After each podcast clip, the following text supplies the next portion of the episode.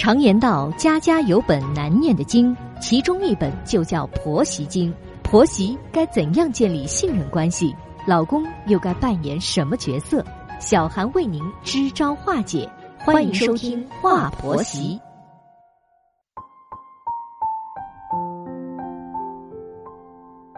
现在是北京时间晚间的二十一点，欢迎收听《话婆媳》，我是节目主持人小韩。在节目开始，问候正在收听节目的广大听众朋友。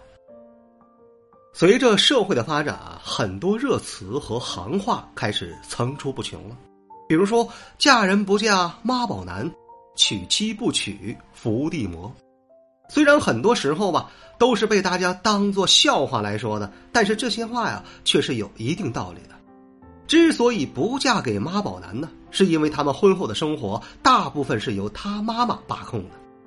跟这个妈宝男在一起过日子，就像是跟婆婆在一起过日子一样，不仅非常无趣，而且很多时候很小的问题都会被放大，婆媳矛盾不断，影响生活质量。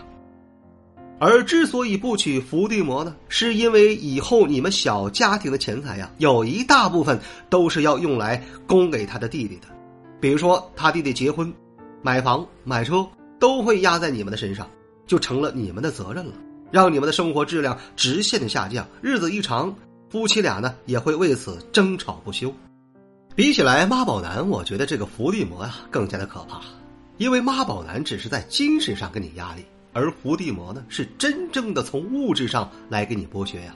所以说，在娶媳妇的时候呢，如果说你的对象是一个没有独立赚钱能力、事事依赖自己的家庭和姐姐的弟弟，那你可要擦亮眼睛，慎重择偶。并不是说所有有弟弟的女孩子都是伏地魔啊，只有那种什么都不干，哎，总是想着啃老，让家里人给他承担一切的弟弟，或者说他的姐姐呢，责任感是特别重，认为弟弟的事情啊就是他的事情，才能算是真正意义上的伏地魔。我们的一位热心听友王静啊，是出生江苏苏北的一个农村家庭，他还有个弟弟小军。那王静的家庭情况呢，不算富裕，但是对他来说还算不错，因为王静的成绩好啊，所以如愿的考上了一所不错的本科大学。大学里的王静呢，经常利用周末去勤工俭学，学校周边的一些兼职，他几乎都做过了。王静在学习上是非常的认真，连续四年都拿到了奖学金。这样勤奋努力的女孩子是很容易吸引到男孩子的目光的。张凯是他们班的班长，他知道王静的家庭啊有一些贫困，但是呢，他对这个女孩子身上的毅力和勇气深深的所吸引，于是就开始追求王静。一开始，王静呢没有谈恋爱的心思，因为他怕影响到自己赚钱和学习，并且在他心里啊，谈恋爱一定是花销很大的，他并不打算在大学里谈恋爱。然而耐不住张凯的追求啊！张凯这么优秀，长相也不错，加上父母呢都是老师，家境条件也是相当不错的。张凯特别会讨女孩子欢心，在追求王静的时候呢，经常送一些女孩子特别喜欢的小物件。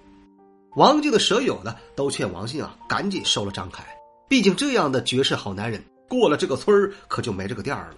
说的多了，再加上张凯的确是各方面都很优秀。王静呢，也就慢慢的接受了张凯，两个人谈起了恋爱。毕业后的王静啊，只想找到一份安定的工作，于是他把目光放到了教育事业，想当一名老师。张凯的父母又都是老师，是很有经验，便给王静介绍了一些面试的机会。优秀的王静呢，在各种的面试中是脱颖而出。恋爱的他选择了一家离自己家近的学校任教。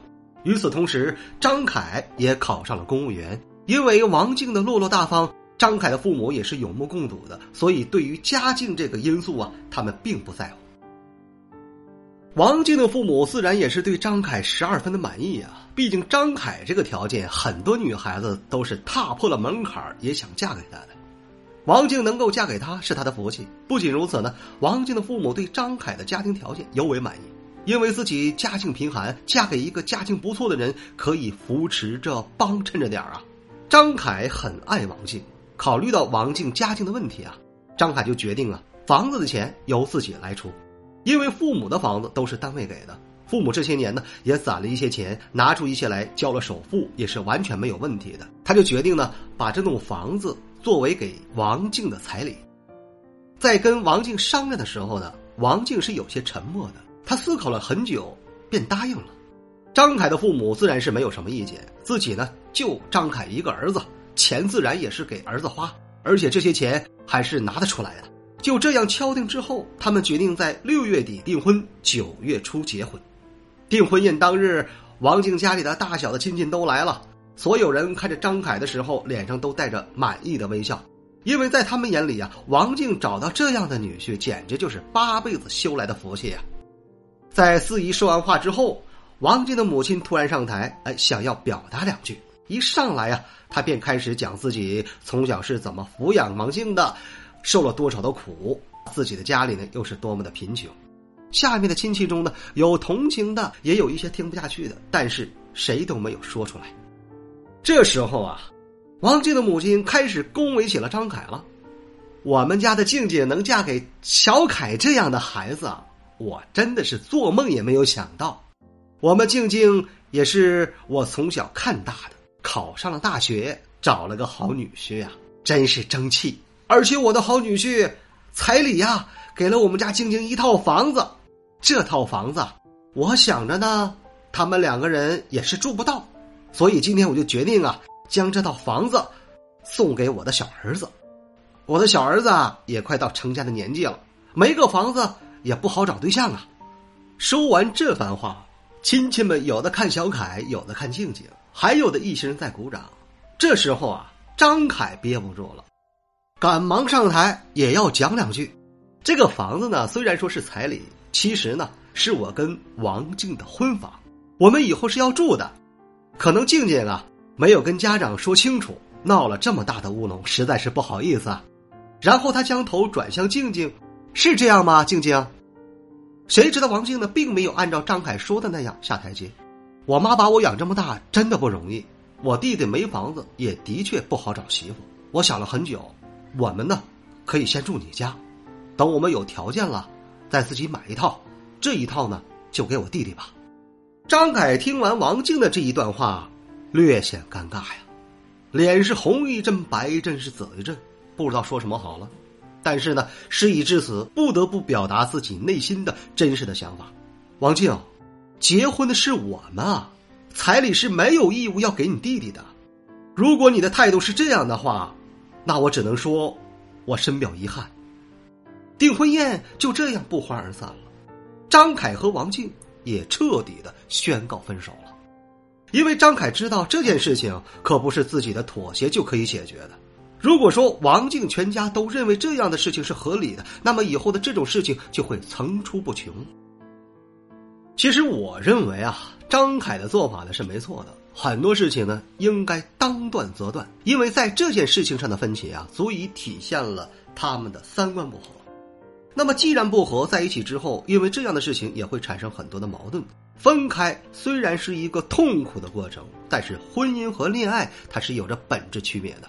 当断不断，必有后患。长痛不如短痛啊！婚姻是什么呢？婚姻应该是纯粹的，结婚也应该是两个人过日子，是两个人共同努力，把日子过得风生水起，而不是赚的更多的一方来扶持赚的少的一方的家庭。结婚不等于扶贫啊！有句话是这么说的：“救急不救贫。”我认为说的是非常有道理。因为贫穷是长期的生活和作风导致的，两个人的婚姻不应该掺杂彼此家庭中的其他成员。一旦你们结了婚，家里的兄弟姐妹们的生活便同你们割裂开来。都是成年人了，没有必要去为他们操心和负责，因为你只是他们的姐姐或者哥哥，不是他们的父母。你们没有义务牺牲掉自己的利益来救济他们。而作为男人呢？在遇到伏地魔的时候啊，如果说你足够的富有，足够的有条件，你可以自辩；但是如果你只是一个中产阶级，建议你早点逃离，因为伏地魔就像是一个无底洞，是填不满。人性不可考验，当有人为其条件付出的时候，所有人都会变得贪婪无比。那么，在节目进行尾声的时候，我想问一下各位听友：如果说你遇到了一个伏地魔的姐姐，你是否会娶她呢？欢迎在我们节目的评论区下方留下你们的观点。这里是华婆媳，我是小韩。如果说你喜欢本期的节目，欢迎您点击订阅并转发与分享。如果说你饱受婆媳矛盾带来的痛苦，可以加入到华婆媳的官方群。再次感谢各位的聆听，我们下期节目再会。